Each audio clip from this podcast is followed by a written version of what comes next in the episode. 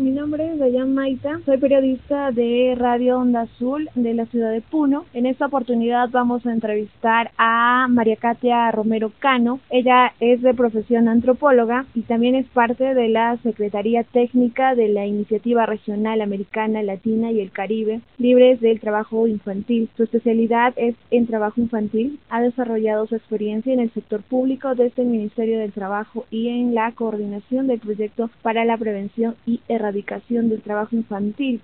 ¿Cuál es el porcentaje o cantidad de niños, niñas y adolescentes que trabajan en la minería informal? Es complicado porque nosotros como país no tenemos cifras exactas para saber cuántos niños están involucrados en diferentes actividades económicas. En general, en el país nosotros tenemos uh, una población entre los 5 y 18 años de más o menos 7 millones de niños. Y la cantidad de niños, niñas y adolescentes ¿no? que están involucrados en trabajo infantil es de un millón trescientos mil más o menos. Entonces, hay uno de cada cuatro niños están en ese grupo están realizando trabajo infantil. Esa es la proporción. En los últimos años, desde el año 2012, se puede decir, porque desde el año 2012 la encuesta nacional de hogares tiene una medición más o menos igual de, de trabajo infantil, entonces se ha visto que ha ido bajando esa tasa. Nosotros antes teníamos uno de cada tres, sin embargo eso ha ido caminando un poco lento.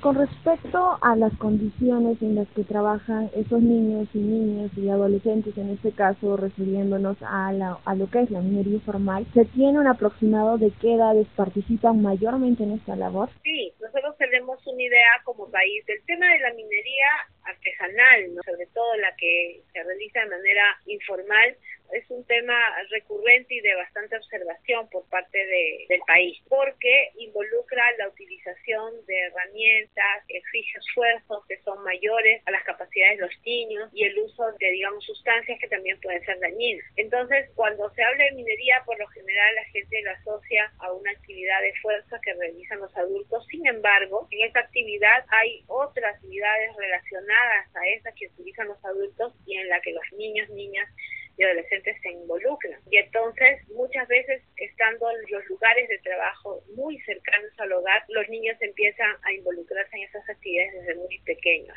desde los 5, 6, 7 años están haciendo casi como jugando algunas actividades y a partir de los de 8 años se realizan ya actividades un poco más permanentes. O sea, el involucramiento es muy temprano y luego ya hay actividades de uso de herramientas que realizan los adolescentes. Ahora la minería es diversa, tiene varias formas de realizarse.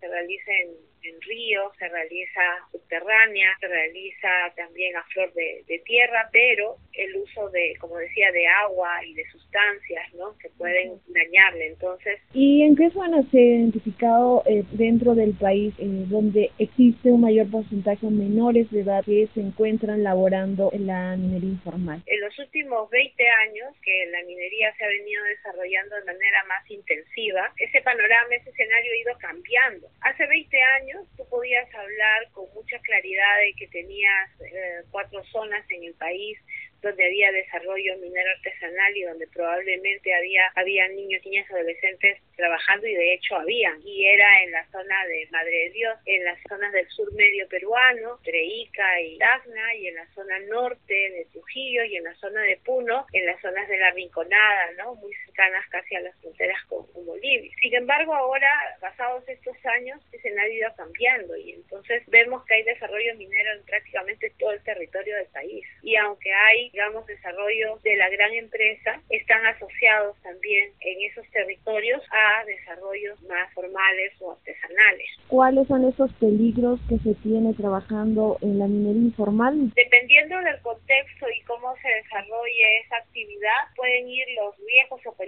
¿no? Los cuales están expuestos. Los niños pueden ir de, de menos a más. En el caso, por ejemplo, de que se trate de, de una actividad que desarrollen las familias, porque son familias desplazadas que no tienen otra actividad económica de sustento, para iniciar, digamos, en una manera artesanal muy poco inversión, digamos, herramientas o ¿no? son más fuerza humana, los niños ahí están expuestos a estar en lugares en los cuales no tengan los servicios básicos, como por ejemplo la educación, y terminan utilizando su tiempo en esas actividades que pueden ser peligrosas, porque les puede caer una roca, porque se pueden ahogar, porque pueden intoxicarse con elementos químicos. Esto se va complejizando cuando esta actividad se desarrolla en lugares donde hay no solamente están los trabajadores o las familias trabajando, sino que hay otros que son propietarios de la mina. Entonces, los padres ya tienen una situación complicada de trabajo y los niños entran a sumar a esas condiciones laborales. Se han visto casos del traslado de niños hacia esta zona por la oportunidad económica para hacer los servicios de cocina o de limpieza, ¿no es cierto?, para la atención de los trabajadores y que muchas veces terminan incluso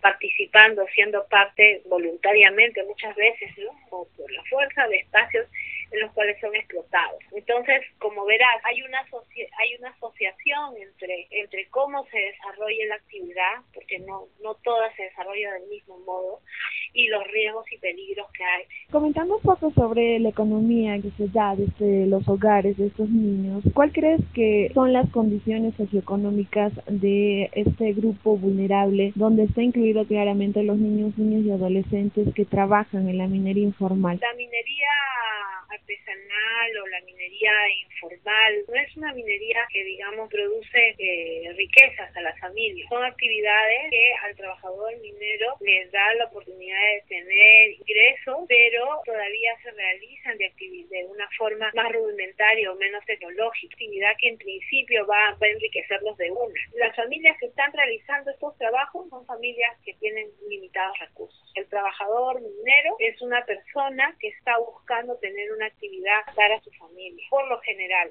Pero ojo, diciendo siempre lo mismo, ¿no? De que no es que cuando hay una minería más más desarrollada ya ya está totalmente alejada del trabajo infantil hay que tener cuidado de que alrededor de ella no se generen otros servicios siempre como sucede en todas las actividades económicas tener cuidado de que no haya servicios relacionados a ella en la que también puedan ir niños. un ejemplo de que haya una zona de mayor trabajo minero, ¿no es cierto?, más ordenado porque es una empresa o porque se está formando una empresa, pero resulta que los residuos que están alrededor están siendo utilizados por familias, riesgo su salud o involucrando a niños de manera muy temprana. ¿Qué normas nacionales existen para erradicar el trabajo infantil en lo que se refiere a la minería y si estas normas legislativas realmente se cumplen en nuestro país. La ley de pequeña minería y de minería artesanal prohíbe el trabajo minero, el trabajo de los menores de 18 años y lo tiene dentro de su norma.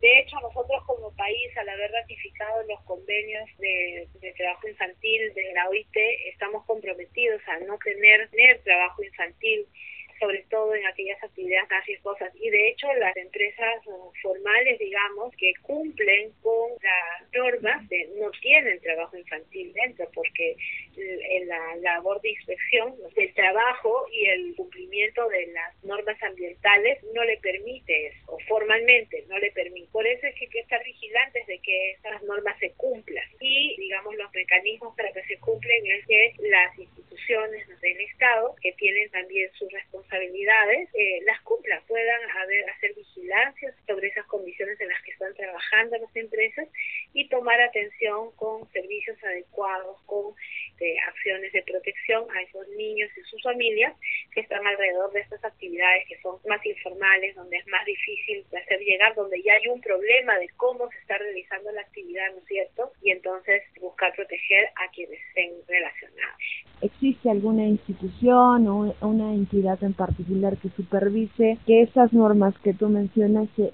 se cumplan y si parte de esa institución se ha podido identificar algunas experiencias exitosas en el tema de captación de trabajo infantil en la minería informal? Sí, somos, somos un montón de actores sociales los responsables. El más importante y el más extendido es el ciudadano. Cada uno de nosotros es responsable primero en alertarlo, no, no siendo tolerante frente al trabajo infantil. Y esa es la labor más difícil porque tenemos todavía una alta tolerancia, una alta permisividad del trabajo infantil. Lo aceptamos. Y no hablando solamente de la minería, sino en general. A un segundo nivel están las autoridades de políticas, si quieres llamarlo así, ¿no? Son gobiernos locales, son los gobiernos regionales que tienen la llegada a la jurisdicción, a su territorio. Los gobiernos locales son súper importantes porque ellos están más cerca de, de, las personas. Ese nivel son los mismos empleadores y trabajadores, o sea, quienes están eh, al frente de, la, de las empresas, sean formales. La fiscalización laboral es una, ¿no es cierto?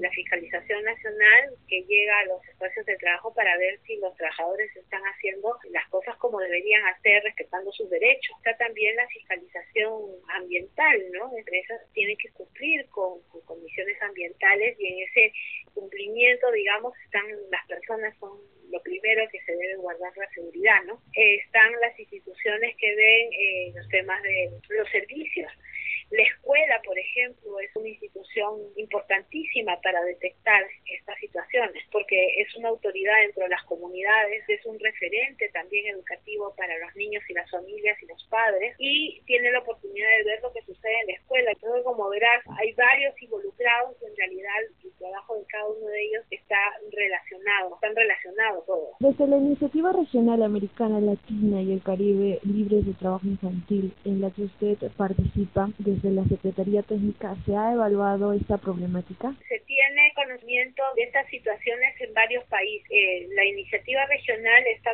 es una plataforma de países en la cual están participando 30 de, los 33 países de la región, América Latina y el Caribe. Y entonces lo que nosotros tenemos es conocimiento de lo que se ve en algunos de estos países, la minería desde Ecuador, Colombia, Perú, Chile, Bolivia, y como esta plataforma está conformada por las instituciones, los ministerios de trabajo de los países, pues entonces lo tienen dentro de su agenda, ¿no? Como uno de los temas a abordar, siendo calificados como uno de los trabajos más peligrosos desarrollando. En el Perú, por ejemplo, ya hace algún tiempo se desarrollaron acciones en, en las zonas de la Rinconada, con un poco más de éxito en el sur medio, donde hay comunidades que, dejaron de, de, tener trabajo infantil o por lo menos disminuyeron de manera importante, ¿no?